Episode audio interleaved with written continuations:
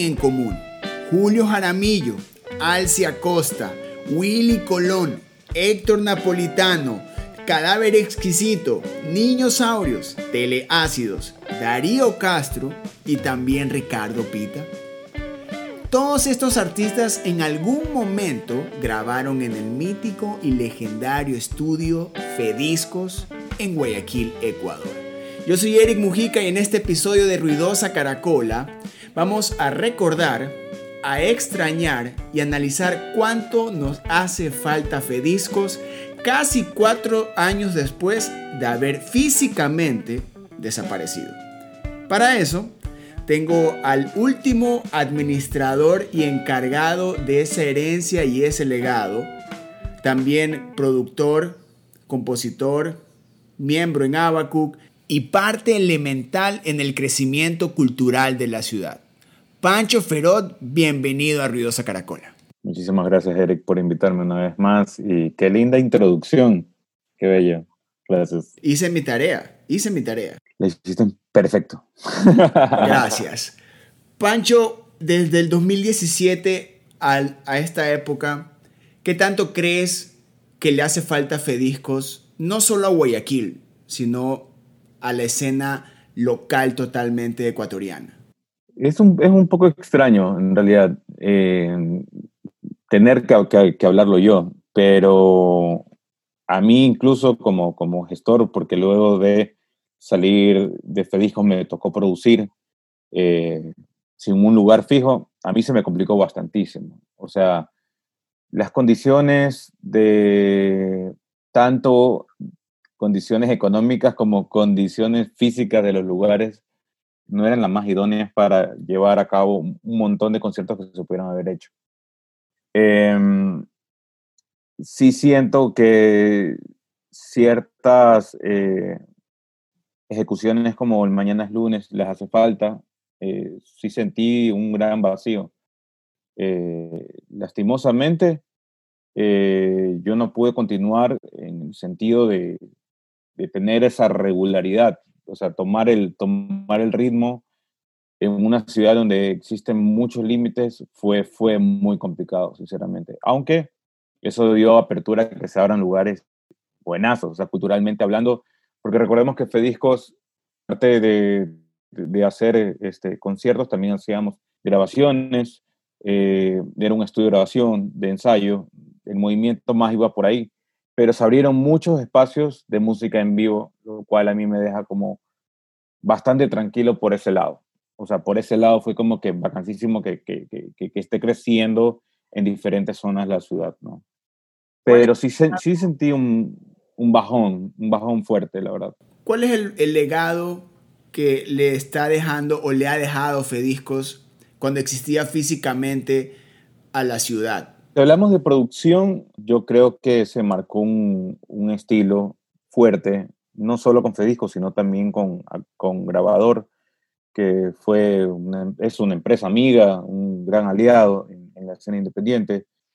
Yo creo que comenzamos un poco primero probando cosas como jugando, como, como niños en una juguetería, y luego se convirtió en, en algo mucho más, más fuerte, mucho más sólido. Eh, teníamos proyectos eh, muy rentables, eh, las dos empresas, y yo creo que eso en el ámbito de producción musical ayudó muchísimo a que ya prácticamente de un juego formó a ser un estándar bastante alto para el resto de, de, de, producciones. De hecho, yo ahora estoy grabando mi, mi, nueva producción y tengo que estar en ese estándar o, o más arriba. Entonces, creo yo que, que, en el sentido de producción musical hemos llegado a, eh, o, lo, o, logramos eh, calidades increíbles. O sea, por ejemplo, el, el, EP de Macho Muchacho, la sesión que, que, que, grabó también grabador de Macho Muchacho en el Cuarto de los Espejos es, es una obra de arte, loco. Es como que todo, la mezcla y toda la calidad. Yo se le enseño a amigos que, que, no son de acá y se quedan como locos. O sea, no pueden creer que existe un estudio de, esa magnitud, ¿no? Y obviamente eso fue eh, una producción que la llevó a cabo grabador con sus equipos. Entonces fue como que bastante, bastante acertado por ese lado. Y por el lado que creo yo que es el lado más nostálgico y que todos recordamos, eh, que es la parte de la gestión cultural que se hizo en, el estudio y también en, el parqueadero. Yo creo que nosotros demostramos que en Guayaquil existe una audiencia bastante fiel, una audiencia sólida, que estaba o está en crecimiento. Eh, en ese tiempo nosotros íbamos duplicando el número de asistentes de cada festival y tuvieron tres ediciones. El primero fueron 500 personas, en el segundo fueron 1000 y el tercero llegamos a las 1200, pero ya fue sold out unos tres días antes del festival. Y otro de los legados importantes eh, es que no importa el día. O sea, yo creo que nosotros al lanzarnos a hacer eventos los días domingos, ayudó a que se rompa ese, ese esquema de que, de que, los fin, de, que sean los fines de semana. Y eso ayudó muchísimo a cerrar giras con bandas no solo nacionales, sino también internacionales. Justamente por tener un día domingo en una ciudad, eso no es común en cualquier parte del mundo, en realidad. En ciudades grandes como Buenos Aires, sí, sí, sí pasan cosas los domingos, pero es raro igual. Igual es raro que exista un plan dominguero de música en vivo. Entonces eso ayudaba a que las giras se planifiquen por fines de semana y ayudaban a tener mejores deals entre, entre toda la gira. Entonces, por ejemplo, tuvimos a Caloncho dentro de la gira, eh, su gira por, por Ecuador pasó por, por, por Fediscos en un mañana de lunes. También ayudó a crear puentes mucho más sólidos con bandas de, de Quito, de Cuenca, de todas partes del Ecuador. Una vez hicimos un concierto doble de la máquina Camaleón un día lunes, los dos soldados. Entonces yo creo que el hecho de, de arriesgarse a prestar como que el, el, lugar para, para, para, hacer ese tipo de locuras ayudó muchísimo a que la gente se ponga pilas, a que, a que no tienes que esperar el fin de semana para gestionar un show, no tienes que esperar un fin de semana para llenar tu concierto, no tienes que esperar un fin de semana sí o sí para, para que la gira se dé. Por ejemplo, habían bandas de Quito que hacían en un fin de semana hacían Quito, Cuenca, Guayaquil, porque era bastante fácil hacer esos tres días, era viernes, sábado y domingo. El impacto cultural está, ha sido reflejado a lo largo de, de, todos estos años, especialmente los años que tú te encargaste de Fediscos. Pero hay un después, hay un post Fediscos físico que dejó un hueco en la ciudad, un hueco cultural. ¿Qué faltó? ¿Qué hace falta? ¿Qué se necesita para que esa ideología que tú mantuviste de hacer un, dos conciertos un lunes, un soldado un, un, domingo de manera ya tradicional, porque mañana es lunes se volvió ya una tradición, de qué manera poder, qué, qué hace falta para que ese crecimiento cultural, musical que estaba dándole Fediscos a la ciudad y al país se reviva, porque hay un, después de Fediscos que un mañana es lunes simplemente quedó como un recuerdo. Sí, sí, quedó como, ya es parte de nostalgia guayaca, o sea, es como hablar de zona fría prácticamente. Pero, sinceramente, para, para hablar así, así como que muy concreto, creo que faltan lugares que sean accesibles eh, tanto para el público como para el músico.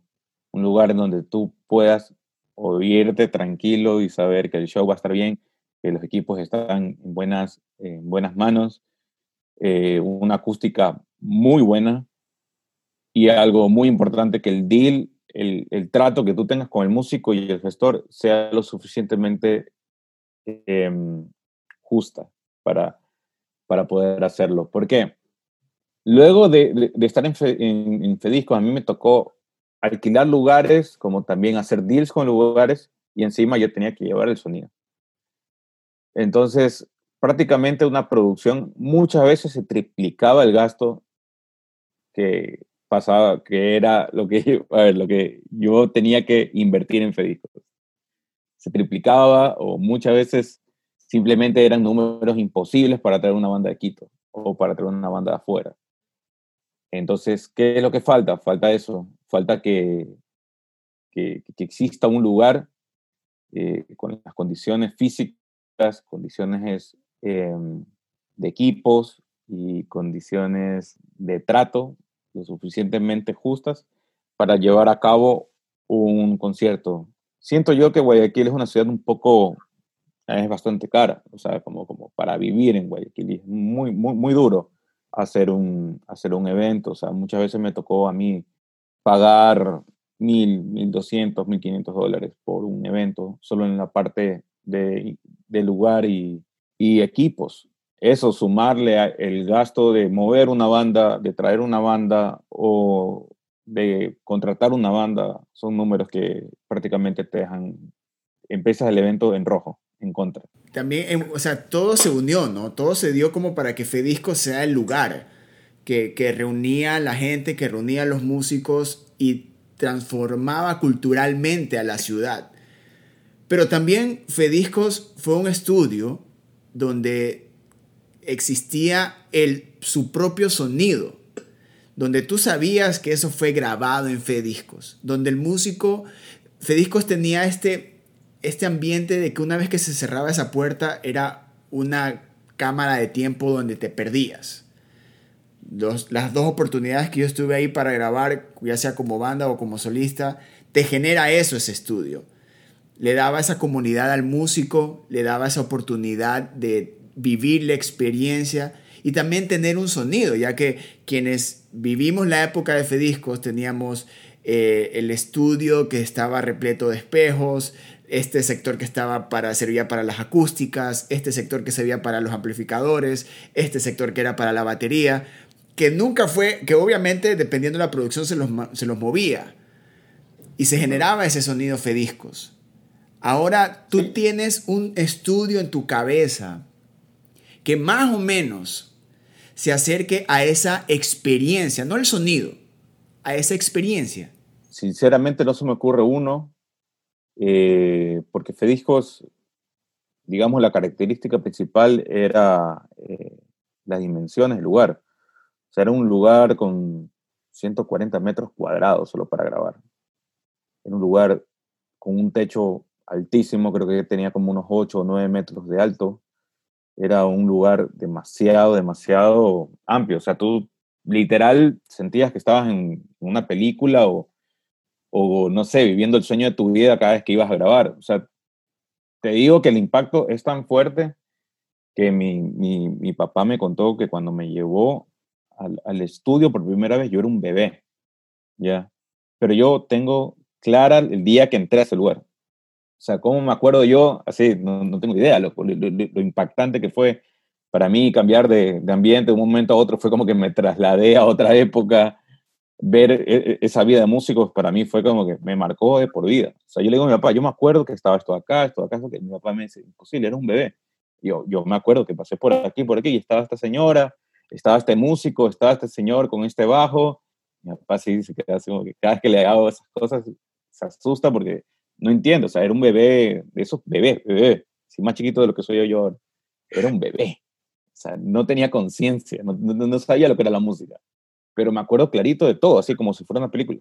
Me acuerdo clarito dónde estaban ubicadas las cosas. Pancho, también eh, Entonces, muy loco. Lo, que, lo que pasaba en el estudio, ¿qué pasó o cuál fue ese artista que tú viste y que marcó, eh, ya sea la manera en que se grabó, el artista que hubiese sido, la experiencia que te trajo para ti? ¿Cuál fue ese artista? Son varios, loco. O sea, cuando vi a, Héctor Napolitano tocar en, en, Fediscos fue uno de, mis mayores logros, así como que de, yo de chiquito escuchaba su música, loco. O sea, para mí es una leyenda, no sé, no, pero para mí antes era muy ajeno, o sea, era, era, alguien que yo no conocía de chiquito y lo escuchaba. Entonces sí sentí esa magia de, de, artista, de esa relación que muchas veces por las brechas generacionales no pasa con gente que, que conozco, o sea, con, ponte con mis amigos de Dapón, con la máquina Camaleón, son amigos que, hemos venido como trabajando en, la misma época, pero ya cuando veo a Héctor Napolitano subirse a, las tarimas de Fedijos, cuando vi al mismo Alex Alviar, y hablando de lo internacional, eh, Adán Jodorowsky, eh, armamos un jam dentro de, de, Fediscos, verlo, verlo en Fediscos tocar mi bajo fue como que, esto para mí, todo, toda, esa, toda esa etapa de Fediscos para mí fue demasiado irreal. O sea, para mí Eso nunca pasó. Hay fotos y todavía no lo puedo creer. O sea, es como, hay documentación y no lo puedo creer. El mismo Caloncho, eh, Erlenoy fue a un ensayo de, de Abacuc, me pidió quedarse una semana en Fediscos, más me pidió que quería grabar el, el, disco, el siguiente disco, que nunca, nunca lo, creo, que, creo que nunca lo grabó, el de Where is Boy Alive, em, que era una de mis bandas favoritas, loco. Fue una banda que en el 2010 para mí marcó un antes y un después de, mi carrera musical. O sea, yo literal copiaba muchos acordes de, de Where is Boy Alive y los ponía en Abaco. O sea, yo era muy descarado con eso de ahí en, en mis inicios. Y, y fue muy chistoso porque el man fue a un, a un ensayo y ya cuando lo vi entrar así, este man, que es como, no sé, como dos metros, un man ahí, un vikingo así gigante, como que este man está entrando. Sí, yo, no, yo no sabía que iba a ir a, a. No sé si era una, sorpresa, alguien me tenía alguna, alguna broma. Soy sincero, no sabía que el man iba a ir ese día. Y nosotros estábamos ensayando porque nosotros le íbamos a abrir eh, a Illinois, nos invitaron los, los, organizadores y de repente solo cayó. Y cayó con el organizador y me dijo, no, que quería, quería conocerlos antes de, que ustedes toquen, quería saber qué, qué hacían ustedes. Y el man justo llegó en esa parte que yo sabía que le había copiado los acordes. y solo fue, loco, mi, mi, reacción fue así como que me puse en blanco, me puse demasiado nervioso. Luego tuve que ensayar con con Paola Navarrete porque éramos los mismos músicos y, y Mauro Samaniego y fue como que no pude, no, no, no, no pude, no, no, estaba demasiado avergonzado, loco. Y después además se me acerca y me dice, me gustó mucho tu música, pero creo que escuché una progresión un poco familiar y se me ríe.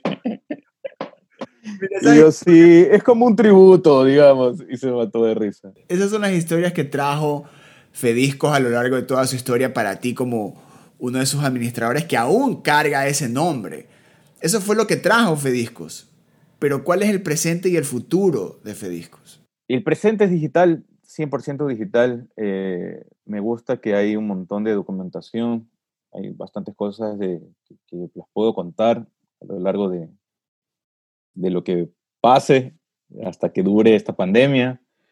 Eh, también estamos gestionando la caja, estamos tratando de, generar contenido de, interés, que sea un contenido, es un contenido mensual de una banda o solista que esté lanzando un, que tenga un lanzamiento en ese mes. Eh, y se conversa con el músico, se profundiza un poco más, no como tener un esquema de entrevistas, sino más bien que el, que el músico solo suelte todo lo que tiene que decir, todo lo que se guarda en, entrevistas por eh, temas de, quizás como que cuadrar en un formato, más bien aquí en la caja nosotros, justamente por eso se llama la caja, porque es donde tú estás encajando, supuestamente. Y eso, es como que esa es mi, mi visión ahora, mi, tengo una visión digital.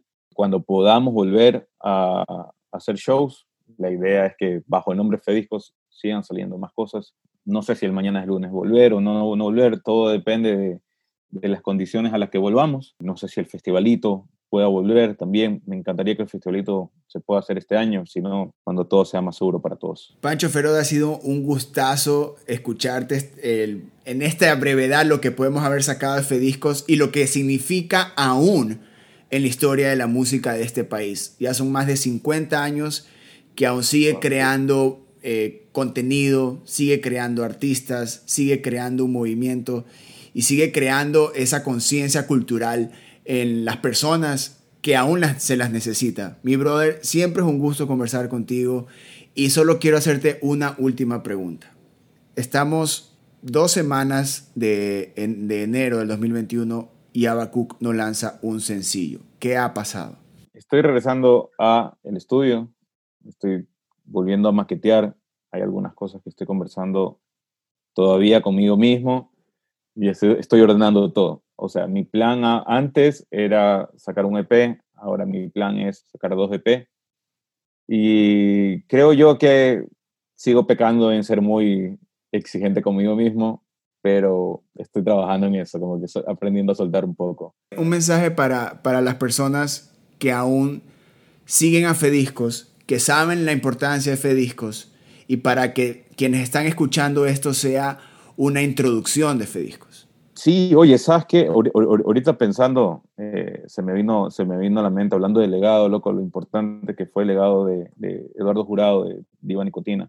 Y, que también quiero decir, porque creo que nunca lo he dicho, eh, creo que es una de las personas que me inspiró a gestionar cosas dentro de, Fediscos. O sea, el, hecho es muy chistoso, es un poco chistosa la, historia, porque yo iba mucho a Diva Nicotina, no, no recuerdo de qué año, en el 2009, 2010, por ahí, que comenzaron a, a pasar muchísimas cosas. Y yo iba los miércoles de jazz, iba todos los fines de semana a escuchar las bandas nuevas.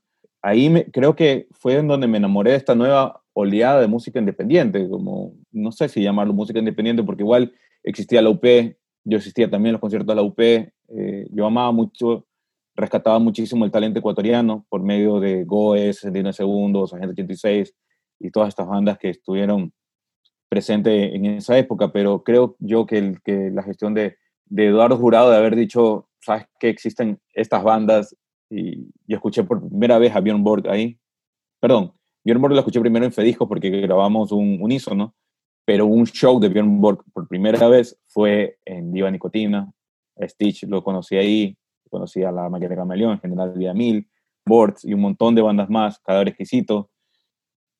Y, ahí fue que yo dije, ¿sabes qué? O sea, qué bacán que es esta nota. Quiero vivir de esto acá. O sea, quiero pararme algún día en esa tarima. Curiosamente, nunca logré pararme en la tarima de Iva Nicotina mientras Eduardo Jurado era el, curador, el administrador. Sí, intenté un par de veces tocar, tocar puertas, pero el hecho que no me hayan aceptado creo que me, me ayudó muchísimo y me puso muchísimo a moverme por mis otras vidas. Entonces, para mí fue una gran inspiración. Todas las noches en Diva Nicotina, todas las conversaciones que tuve con Eduardo, para mí fue de gran importancia. Y creo que yo que de alguna forma lo que yo hice en Fedijos también es parte del legado de Eduardo Jurado. Pancho Ferón, mi brother, gracias por haber estado aquí en el podcast de Ruidosa Caracola. Eh, una persona que es historia, momentos de la vida de Fediscos que en este momento ha sido contadas por uno de sus protagonistas. Yo soy Eric Mujica, nos estamos escuchando en más episodios Adiós.